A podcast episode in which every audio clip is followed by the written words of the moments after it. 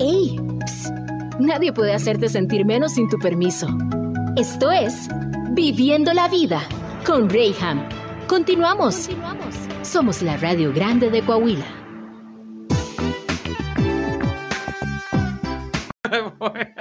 En lo que voy a la cocina.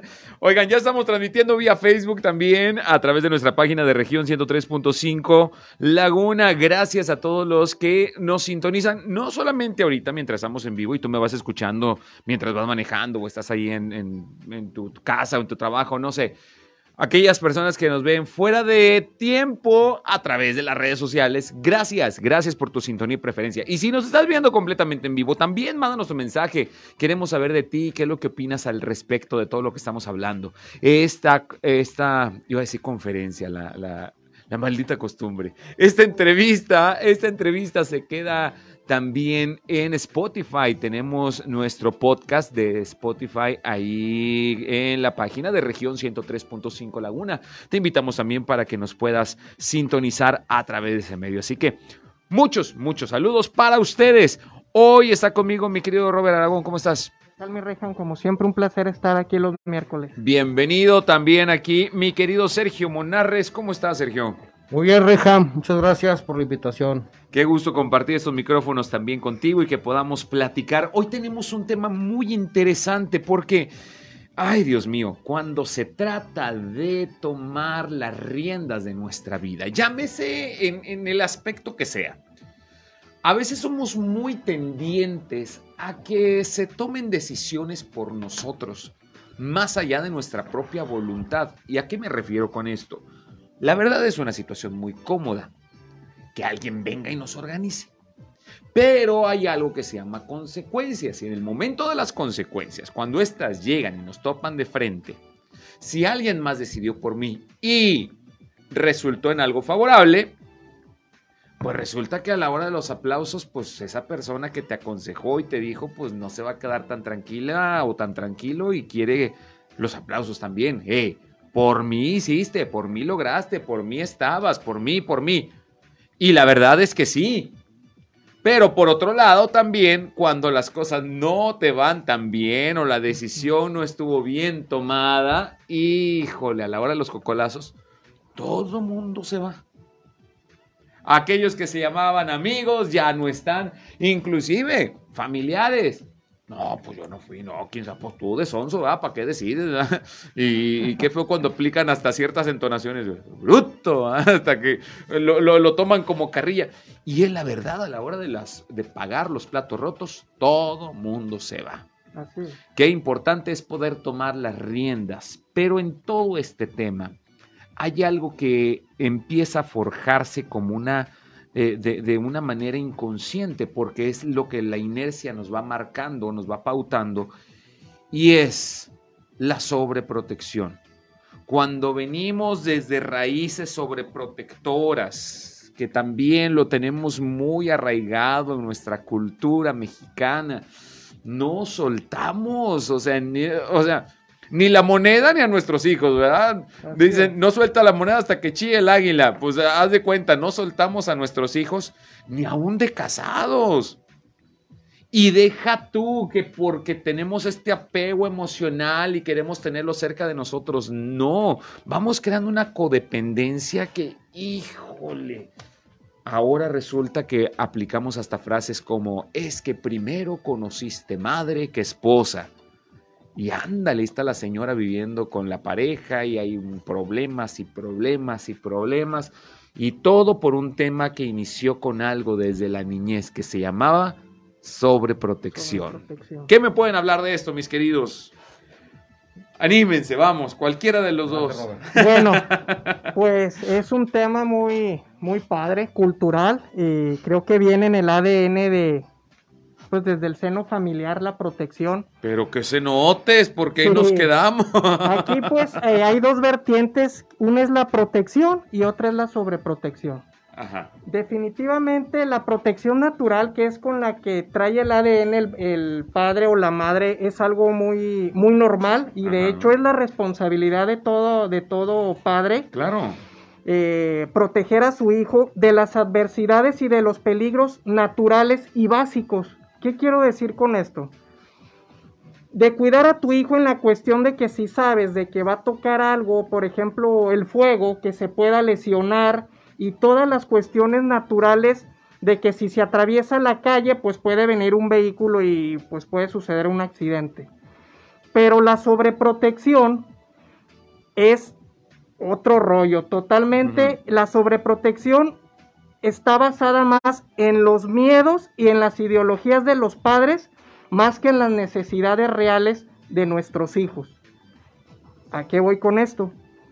Que en realidad los padres tratan de evitarles bajo su criterio y sus historias de vida a los hijos bajo su perspectiva y su ojo natural, por así decirlo.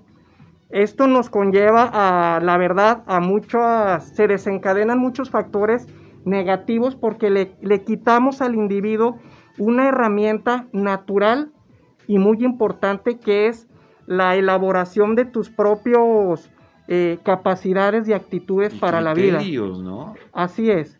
Eh, es como bien lo decías, digo, pues lo traemos eh, como padres y madres muy tatuado en el ADN la protección, pero la sobreprotección ya, ya raya en, quitarle la toma de decisiones a nuestros hijos, eh, decidir por ellos, decirles desde cómo se van a vestir, cómo se van a peinar, eh, con qué amiguitos tienen que convivir y hasta hacerles las tareas. Estoy hablando en un nivel de, de una edad temprana, ¿verdad? Obviamente ahorita nos vamos a trasladar a mi jazo de mi vidaza de 40, 50 años y... no me acordaba. Sí, claro. Digo, claro, lo traigo al tema a colación porque ese es el vivo ejemplo mexicano de la sobreprotección eh, de una de un padre las, las películas de doña Sara García, ¿verdad? De, de que era la, la mamá, la jefa de la casa. O sea, en algún momento también hablamos acerca del matriarcado y lo que, y lo que esto conlleva, pero pero esto no solamente tiene que ver con un género, no tiene que ver con las mamás, también hay muchos padres sobreprotectores, no te dejan ir al chamaco a la esquina, o sea, no, no le vaya a pasar algo, pero bien decía, son temores internos, pero de nosotros los que tenemos el, la responsabilidad más que de los muchachos, ¿no?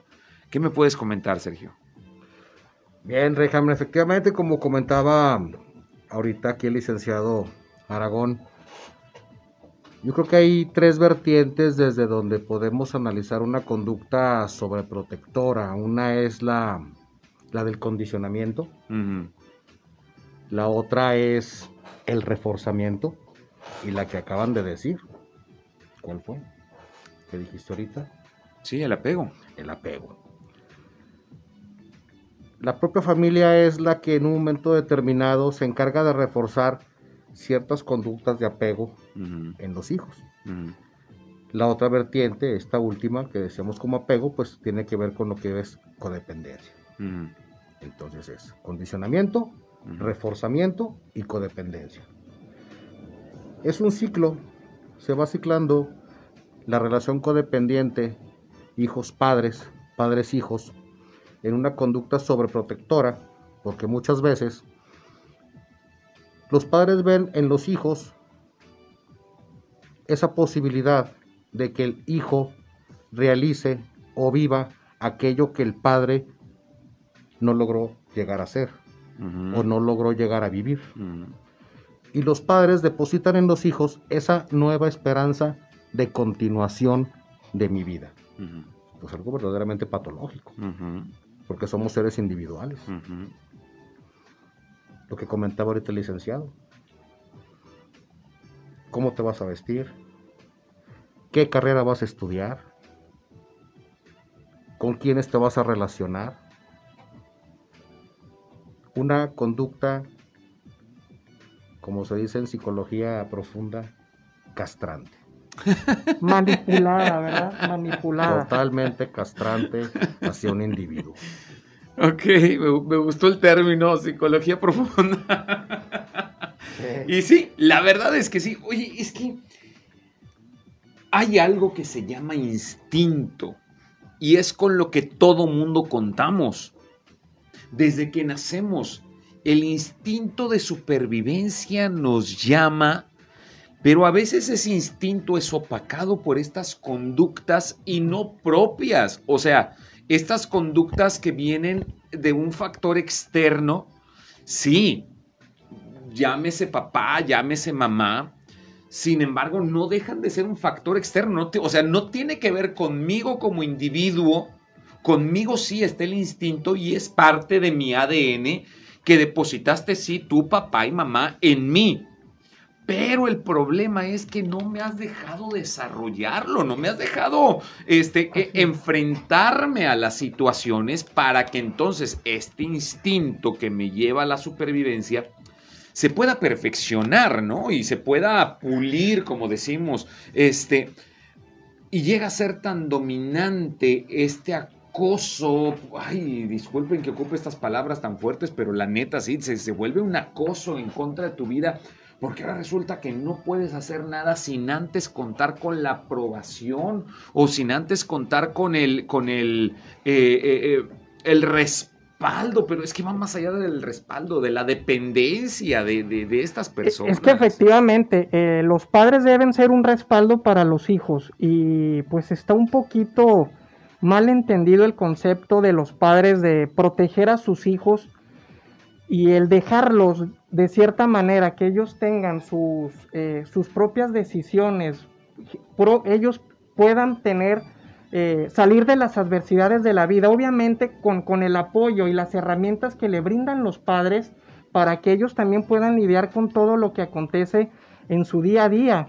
Pero eh, es una línea tan delgada, Reyham, la protección de la, de la sobreprotección, que el padre ha pensado del, que el evitarle los problemas y las vicisitudes de la vida a sus hijos, eso los hace males padres. Mm. Y estamos eh, pues muy, muy equivocados porque luego lo que estamos haciendo son hijos codependientes de un padre y ahí te encargo que, padre, no te me acabes nunca, porque ¿qué hacen los hijos sin los padres? También. Y e, es algo muy, muy delicado, eh, obviamente siempre cobijado en, en, pues, en el amor de padre, que no los vemos. Tú acabas de decir ahorita una palabra, Rayham, como que de estar ahí eh, muy al pendiente. Hay varios conceptos de cómo los psicólogos encasilla en las conductas de, los padres sobreprotectores. Y uno de los primeros conceptos eran los padres helicópteros. Dices, ah, caray, ¿cómo que helicópteros? Y esto está basado en encuestas de psicólogos a, chavitos y adolescentes y hasta adultos. Pues el padre helicóptero es el que estaba sobrevolando arriba del hijo a ver qué decía, qué no decía, dónde andaba. Y el, el hijo volteaba, ahí está mi mamá, ahí está mi papá el padre helicóptero. Y luego venía el concepto de que el padre quitanieves. Y decías, pues ¿cómo es eso? Pues que el que llegaba y te quitaba todo el... Mi hijo, no sufra. Era el que teníamos que nosotros, el psicólogo decía, la protección es preparar con herramientas a tus hijos para el camino difícil y la sobreprotección es arreglarles el camino a tus hijos para que no sufran en el andar y pues obviamente es algo muy muy peligroso. Porque esto se desencadena en otro tipo de situaciones como la frustración en el individuo que es sobreprotegido. Frustración, ¿por qué? Porque no logras el desarrollo integral que debes tener. Intelectual. Intelectual, físico inclusive y tantas otras áreas de tu vida que después empiezas a experimentar cosas a escondidas y ahí es donde también llegan muchas de las situaciones como adicciones al alcohol, a estas sustancias prohibidas, porque de cierta manera te liberas de, este, de estas cadenas que han puesto tus propios familiares con estas sustancias o con estas dependencias ahora de ciertas sustancias y cosas que haces escondidas de tus padres, híjole, pues te liberas por un momento de tu realidad que es el acoso que están ejerciendo. Y, perdón que vuelva a ocupar esta palabra, del, de la sobreprotección que están ejerciendo en tu vida. Conocí el caso de una, una persona que este, en las fiestas de adolescencia que empezó a los padres empezaron a darle, y lo digo entrecomillado, la confianza de salir pues se quiso comer el mundo entero. porque los padres fue un acoso durante toda su infancia y parte de su juventud, que eh, tenían que llamarle por, porque tenía este, estos comas de, ah, se me fue el, término, eh, de alcohol, o sea, caía en un estado etílico bastante, bastante elevado, que perdía la noción y tenía que ser hospitalizado. Y espérame, no solamente no lo dejaban confrontarse a esta otra realidad, sino que también lo sobreprotegían al grado de vamos al hospital, lo cuido y todo, y ahora decir, ok, siga con eso porque ya eres grande, pero ahora te mando chaperón, como le llamábamos en aquel entonces, o sea, no se arregló nada, o sea, pues mandé más bien a, una segunda persona que... La, la mano del técnico, como dice. Exacto, pero pues entre los dos ahora se hacían cobachita, pero bueno. Quiero seguir hablando de esto al volver del corte. Hoy estamos hablando acerca de la sobreprotección. Aguas, ¿eres papá sobreprotector? ¿Eres mamá sobreprotectora? Es más, me atrevería a decirlo, porque esto también sucede en los casos de los hermanos mayores. ¿Te vuelves sobreprotector de tus hermanos menores? Híjole, aún en el trabajo luego somos sobreprotectores de nuestros empleados y aun cuando cometen errores no dejamos que se enfrenten a esos errores por el apego que luego ejercemos con ellos porque decimos, para encontrarme otro de confianza, imagínate. Híjole, en todos los ámbitos se da esto. Vamos a un pequeño corte comercial. Estamos en Viviendo la Vida hoy sobre protección. Vamos al corte y volvemos. Ya estamos de regreso viviendo la vida. Hoy, mis queridos, estamos hablando de sobreprotección. Si tú ya le dijiste, no, mijito, cámbiale de eso porque eso no lo debes de escuchar tú, ándale. Sí, estoy hablando de ti. Eres una sobreprotectora. Si tú eres de los que dices, ay, no, es que mi chiquito, es que qué va a pasar con mi pequeño y tu pequeño tiene 30 años de edad. Sí, tú eres sobreprotector. Si tú eres de aquellos que, no, no, no, mejor lo hago yo y pones excusas como, pues es que yo ya le sé, es que para que no se vaya a quemar, para que no le vaya a pasar, para que no, para que no desperdiciemos también a veces, ¿verdad? Para que, para que no gastemos de más. Terminas haciendo tú las cosas, eres un sobreprotector, eres una sobreprotectora. El problema de todo esto es que no has dejado que se desarrollen tus hijos como deben ser, con las cualidades, inclusive con los defectos que tienen. Pero todo esto se ve maximizado cuando no dejas que se expongan a la lluvia. Sigues siendo tú su paraguas y estás ahí para protegerles de cualquier inclemencia que esto pueda ocasionar en sus vidas. Mis queridos, si no hay dolor, me lo dijo mi entrenador, no funciona. Necesitamos entender que en la vida también pasamos por momentos dolorosos y estos momentos dolorosos marcarán nuestra vida la gran mayoría de nosotros llevamos cicatrices y estas cicatrices, la gran mayoría fueron ocasionadas en mi niñez. Estoy hablando de las que yo estoy portando. Y estas cicatrices que yo traigo en mi cuerpo es cuando yo jugaba de chiquillo y me raspaba las rodillas, me raspaba las piernas, me raspaba los codos, donde jugábamos y me descalabré y donde estaba yo trepado en la mesa y me caí y tengo, ya no me acuerdo qué lado, por ahí la debo tener. Son cicatrices que te van marcando y te van forjando tu carácter. Qué grueso que muchas de las cicatrices que tienen los muchachos de nuestra eh, actualidad son cicatrices ocasionadas no por ellos mismos, sino inclusive son cicatrices ocasionadas por ti.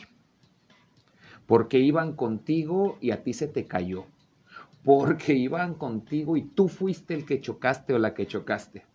Porque iban contigo y tratando de defenderlo salió peor porque le caíste encima. O sea, en tu afán de protegerlo, terminaste dañándolos.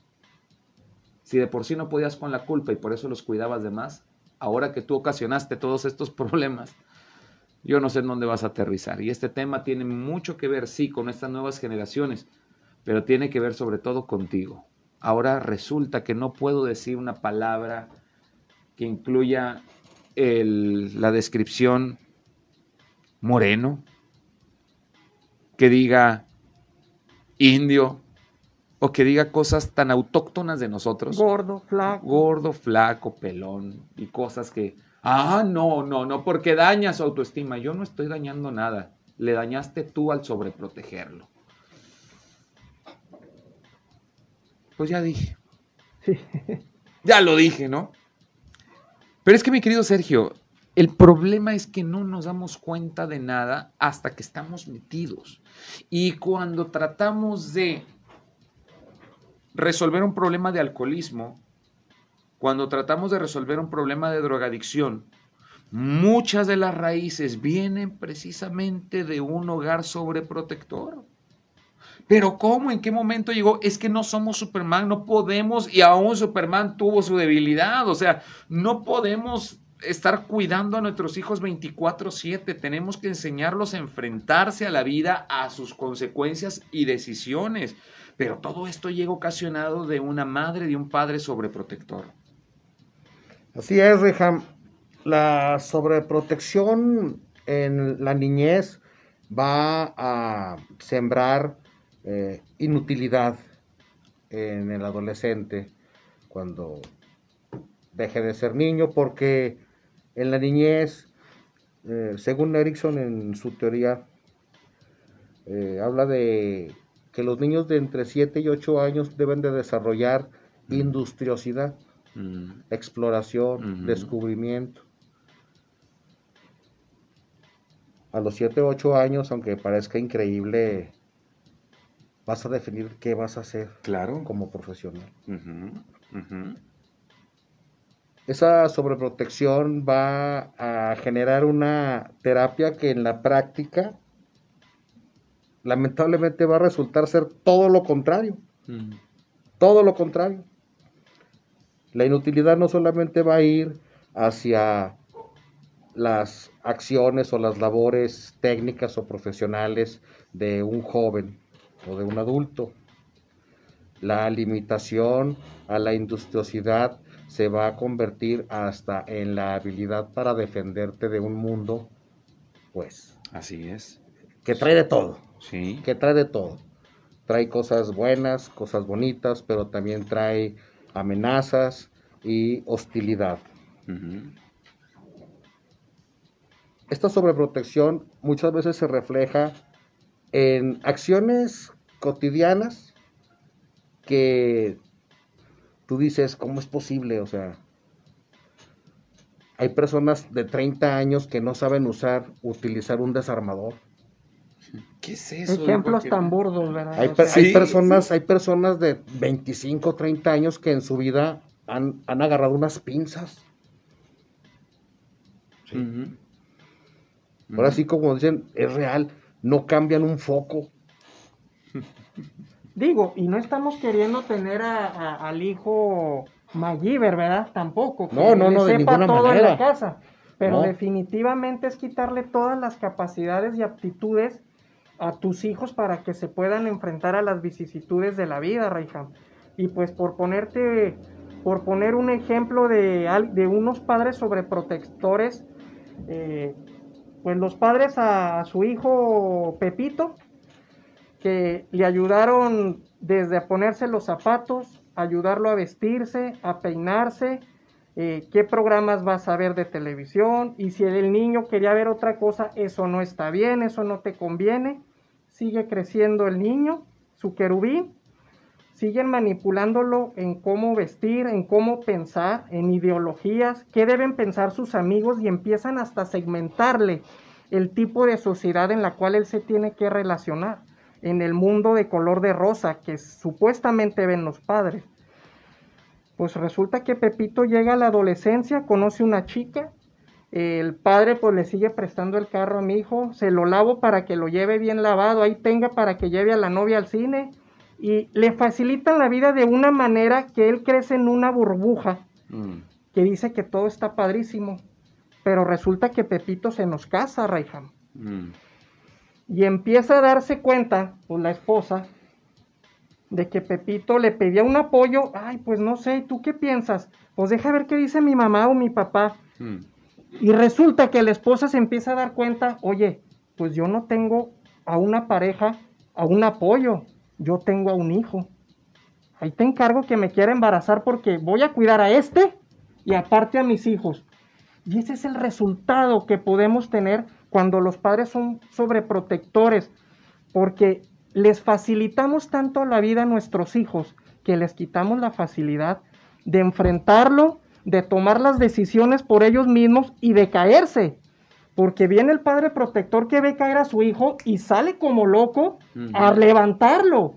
Obviamente, pues hay situaciones que hay que, saber gestionar el momento de la urgencia, pero dicen que hasta es bueno dejarlo llorar y que se levante por sí mismo. Claro, que aprenda a sobarse. Desde el punto, exacto, Rejan, porque créeme que desde el punto psicológico es todo universo que hasta esos mensajes que le damos a nuestros hijos de que cada vez que me caigo, ahí están mis padres para levantarme, va a ser ahí y en toda la vida.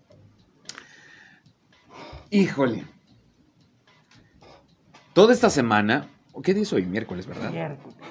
Desde el lunes hay un tema en presidencia y con las personas del gobierno aquí en, en nuestra ciudad que yo la neta quiero ir a esa sesión de cabildo para poderles dar mi sugerencia y decirles que lo mejor a mi punto de vista, y disculpen si me quieren linchar, lo mejor a mi punto de vista es, ya evitémonos de broncas y que gane el Cruz Azul.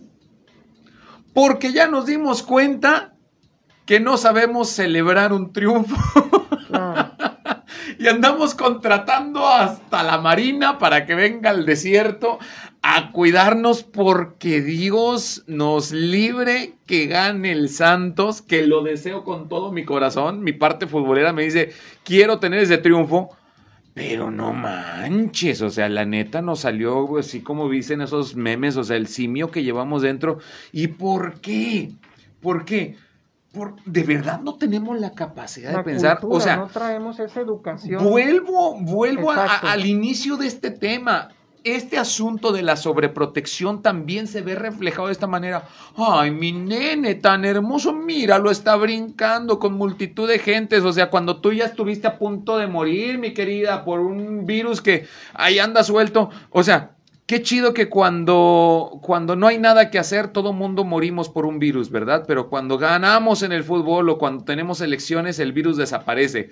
Qué incongruencia, ¿no? Entonces, este, no es más que una sobreprotección, diría yo. cuando queremos inclusive pensar por quien debería de pensar. Y es un tema muy ad hoc porque pues está ahorita en las redes sociales. Incluso comentaban, Reyham, de que, bueno, ¿Qué sería si, el sector policiaco eh, pues actuara, ¿no? Pues ahí entra la sobreprotección de la familia. Mm. Me lo están golpeando, mira cómo me lo agarraron. Y volvemos a ese tema de sobreprotección desde el seno familiar a mi chavito que anda bien tomado, brincando arriba de los carros, rompiendo cristales pues mi querubín resulta que no es el mejor de los hijos. Ese del video no es mi hijo.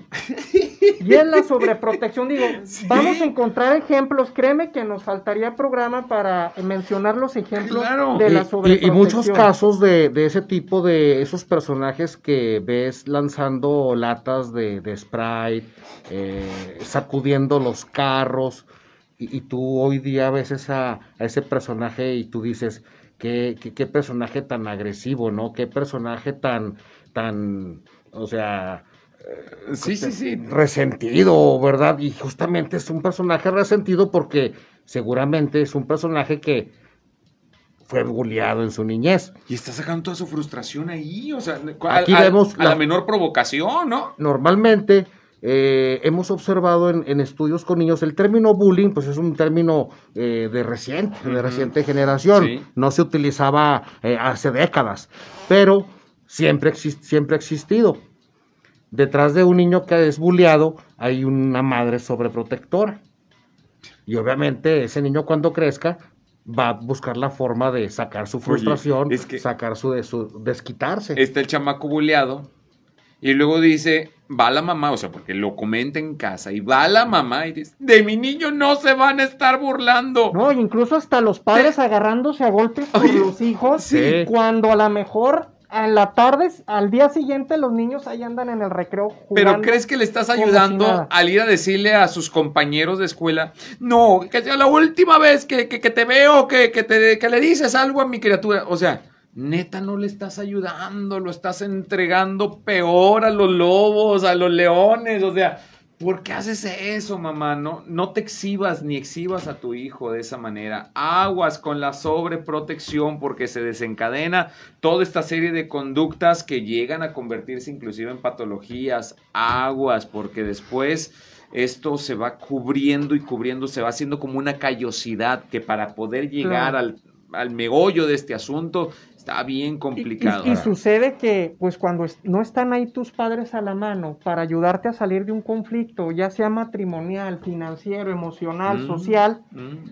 te llega la frustración, nunca practicaste la sapiencia de salir de tus problemas por sí solo y gestionar todas tus, tus herramientas para llevar a cabo una mejor planeación de tu vida, pues ahí vienen los divorcios, Ahí vienen que pues me frustro porque no puedo hacer esto y caemos en las adicciones y no por, por vengarse del padre, sino por buscar una salida fácil eh, a los problemas, ¿no? Que pues ya sabemos la historia, lo que sucede cuando empiezas a probar las drogas, pero sí son desencadenadas muchas veces. Son detonantes. Por una sobreprotección, porque al quitarle la capacidad a tu hijo de enfrentar la vida por sí solo, prácticamente lo estás aventando al abismo. Sobreproteger es sinónimo de dejar, eh, es todo lo contrario, no es proteger. Y aquí se abre una pregunta, ¿qué tipo de padre sobreprotector llegamos a ser? Que decir padre sobreprotector, entiéndase a la vez padre controlador. ¿Qué tipo de padre sobreprotector controlador podemos llegar a ser? ¿Con qué técnica controlas? Con la técnica de comprar y pagar, o eres padre golpeador. Porque el control también se ejerce ah, con violencia. Uh. Y obviamente no estamos hablando, Reyham, de dejar a la deriva a tu hijo. No, no, no. Simplemente es. El equilibrio de, darle oportunidad a su universo como individuo de gestionar sus, sus opciones y sus ideologías y sus pensamientos. Al final, ¿vas a hacer lo que yo digo por las buenas o vas a hacer lo que yo digo por las malas? Y que Dios te libre de preguntar por qué. No, porque si no, no, olvídate. Tengo que irme a corte comercial. Al volver, seguimos hablando de sobreprotección. Ey, aguas, eres padre, madre sobreprotectora. Mucho ojo con eso. Vamos y volvemos. Región Radio 103.5 ¡Ey! Nadie puede hacerte sentir menos sin tu permiso. Esto es Viviendo la Vida con Rayham. Continuamos. Somos la Radio Grande de Coahuila. Y estamos de regreso en Viviendo la Vida y hoy estamos hablando acerca de este tema tan importante como lo es la sobreprotección.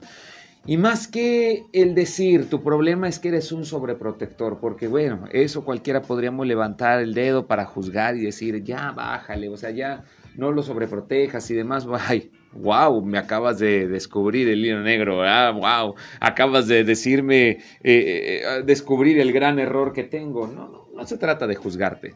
Se trata de decir que estamos todavía a tiempo. Mientras tengamos la vida, tenemos la oportunidad de poder transformar las cosas y poder cambiar las cosas. Han estado las situaciones muy tensas en casa. No pierdas a tus hijos. No los sigas hastiando con, con, con, con esta sobreprotección. No sigas decidiendo por ellos. No sigas, no sigas evitando los que se enfrenten a la vida. Es parte de. Y esto despierta sus, instintos, despierta su capacidad de decisión y demás. No los empujes a problemas más graves, de quererse ausentar de esta realidad de que tú eres un sobreprotector y lleguen a caer inclusive en drogas o lleguen a caer en una vida de alcoholismo y todo a causa del tormento que viven todos los días en casa por tener un padre, una madre sobreprotectora. Muchachos, me queda el tiempo exacto para poder concluir. Por favor, mi querido Sergio, ¿qué podemos concluir acerca de este tema? Pues creo que fue un tema interesante, un tema que ojalá y a todos tus radioescuchas este, pues hayan encontrado un reflejo, ¿verdad? Hayan encontrado el encontrar una razón a qué está sucediendo, por qué mi sobrino, por qué mi hijo eh, tuvo que caer en adicciones, por qué los embarazos prematuros, por qué desertó de sus estudios, por qué no terminó la carrera. Pues creo que ya les dimos una pista más o menos, ojalá una, se haya sido una vertiente a por qué, por qué nuestro hijo no terminó nuestro proyecto. Mm. Pues porque no era tu proyecto. Wow. No era tu proyecto. Era de él. Era de él.